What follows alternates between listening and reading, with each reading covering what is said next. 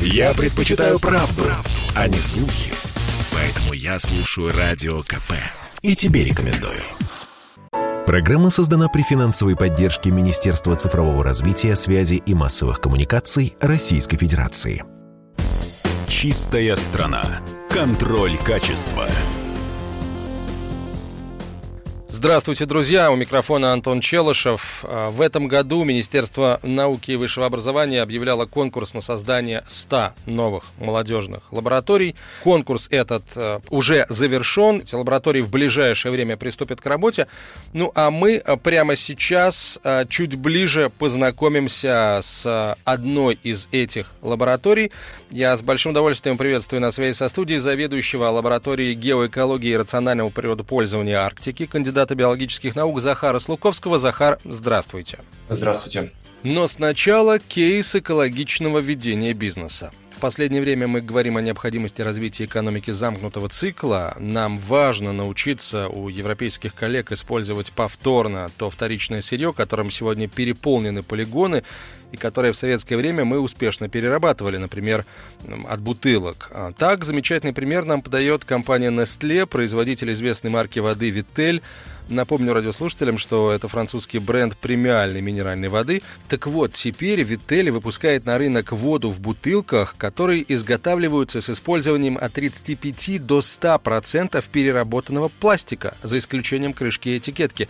То есть пластик не засоряет планету, а используется повторно. Более того, после применения такая бутылка может быть вновь направлена на переработку. Это в полной мере отвечает принципам цикличной экономики, призванные сократить объемы применения применения первичного сырья. И этот пример абсолютно в тренде осознанного потребления. Мы все ощущаем эту потребность экологизации на себе и все чаще обращаем внимание не только на качество и цену, но и на упаковку товара, чтобы уменьшить собственный мусорный след, внести свою лепту в спасение природы. И этот кейс компании Nestle, безусловно, достоин быть номинантом премии «Чистый воздух», организованной «Комсомольской правдой».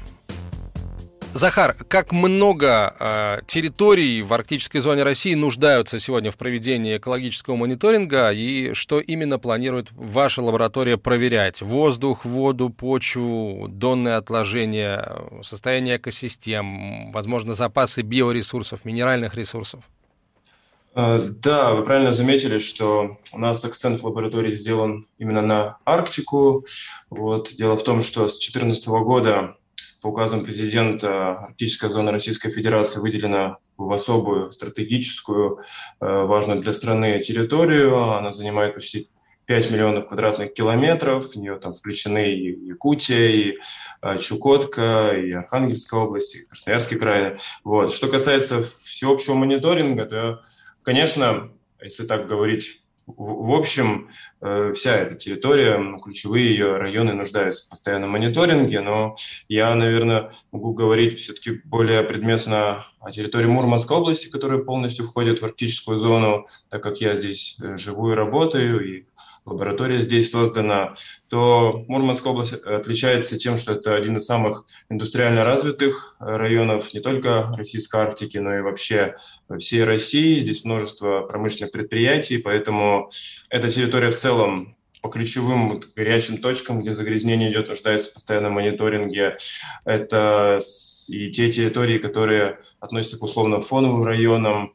Во многом это районы ранее не затронутые такими работами. Что касается непосредственных будущих работ, э, так-то они ведутся, ведутся силами института уже давно, этот мониторинг, не то чтобы он сегодня вот придумали его делать, то есть он ведется, сейчас будет консолидация всех многолетних наблюдений, ну и до изучения тех территорий, которые ранее не изучались. А так, вы правильно все сказали, и воздух, и вода, и почва, э, снеговые выпадения, у нас как-никак почти 8 месяцев в Арктике зима. Состояние растительности, выявление редких видов, вот все это будет ходить мониторинг. Ну, это такая очень большой пласт работы предстоит у вас, у ваших коллег. Я совсем забыл сказать в самом начале, что ваша лаборатория создана при э, Кольском научном центре Российской Академии Наук на, на базе этого э, многоуважаемого учреждения. Ваша лаборатория, насколько я знаю, будет исследовать территории возможной добычи полезных ископаемых, а также, что очень интересно тоже и очень важно, территории, подходящие для развития рекреационных зон. в арктической mm-hmm. зоне. В чем различие вот в этих исследованиях в том и в другом случае? Есть ли они? Ну, а, таких принципиальных различий в методах нету. И на тех, и на других территориях необходимо проводить весь комплекс работ и исследований водных и наземных экосистем, выявления, как я уже говорил, редких видов. А с другой стороны, есть разница в том, что территории, которые связаны с будущей действующей антропогенной нагрузкой, они, к ним все-таки больше такой прицел э, ученых и общественности, там, может быть, более интенсивно идет э, нарушение окружающей среды, поэтому на них просто будет больше выделено, возможно, сил и ресурсов. Э, но что важно отметить в данном случае, что ну, например, вот территории Мурманской области есть множество территорий, а, в которых происходит и то, и другое одновременно. То есть они одновременно и осваиваются, это связано с добычей полезных ископаемых, и одновременно используются в рекреации. Вот таким примером является национальный парк Хибины, например.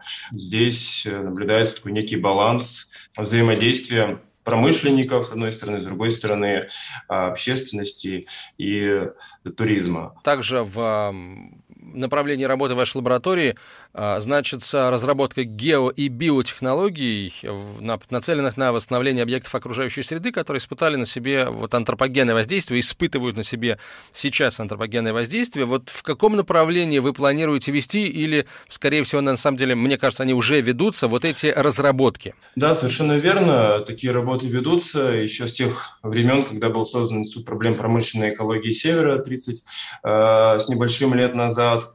Как я уже сказал, множество промышленных предприятий находится на территории Мурманской области. Это металлургические предприятия, предприятия по добыче полезных ископаемых, энергоблока предприятия, ТЭЦ, котельные. И, конечно, за многие годы, 90 с 90 лет почти, что э, нагрузки на окружающую среду, накопилось большое количество ущерба.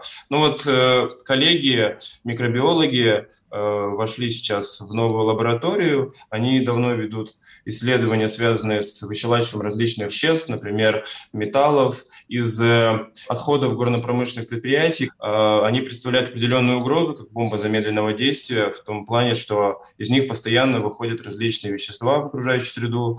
И если применить технологии, например, с использованием микроорганизмов, то можно а, вот эти компоненты вобрать снова и пустить э, даже в новый цикл э, переработки. То есть они и для окружающей среды будут будет большая польза и польза для экономики. Вы планируете исследовать динамику поведения различных веществ, включая потенциально токсичные элементы в пределах э, техногенных и природных ландшафтов Арктики. О каких веществах идет речь? Какой вред экосистемам эти вещества наносят? Понятно, что ну, список этот может быть очень большим, но может быть самые важные или самые интересные с вашей точки зрения направления. В первую очередь это а, тяжелые металлы, чье распространение и поступление в окружающую среду связано с выбросами промышленных предприятий, транспорта.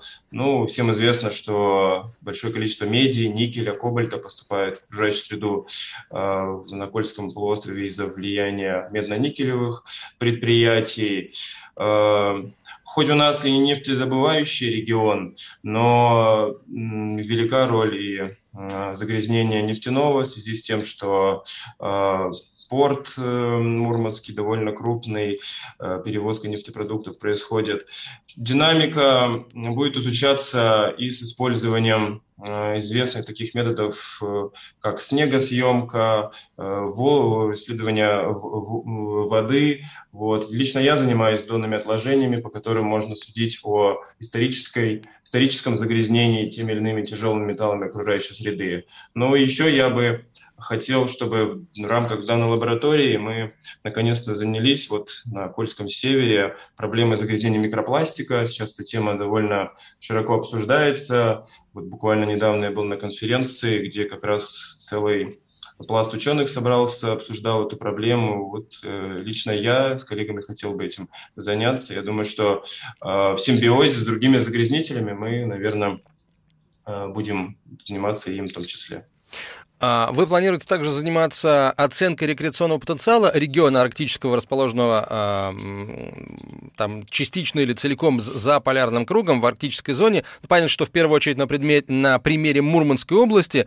А, каким критериям планируете оценивать этот потенциал? Вообще, по каким критериям его принято оценивать?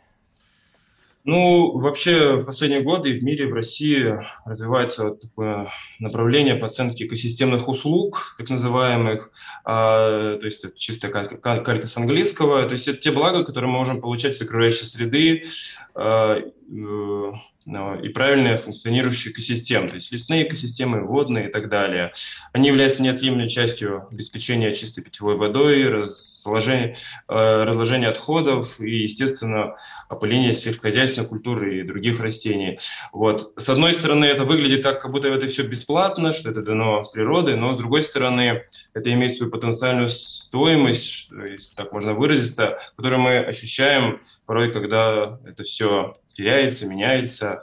Ну, например, э, много лет собирали в лесу грибы, ягоды. Потом при разработке э, каких-то месторождений этого всего не стало. Вот э, к этому направлению мы хотели бы как раз подойти с, с моими коллегами-биологами, ботаниками, вот примерно в, в таком ключе. А, и э, вот есть у нас еще минута буквально. А, давайте рассмотрим работу вашей лаборатории на платинометальном месторождении Федорова тундра на Кольском полуострове. Какие исследования будут проводиться на площадках возможного строительства ГОКа на данном месторождении? Насколько я понимаю, от результатов этих исследований и, в общем, будет зависеть решение вопроса о строительстве. Э, да, это хороший пример того, когда предприятие, э, в данном случае компания э, Федорова Researches, она сама вышла на то, чтобы на институт, на то, чтобы оценить состояние экосистемы до начала разработок. Эти работы уже проводятся в институте. Сейчас сотрудники готовят уже отчет, к сожалению, всех подробностей его выдавать не могу, вот, но тут будет тот же самый комплекс работ, связанный с оценкой э, окружающей среды, как я в самом начале говорил, э, вода, воздух, почвы, редкие виды.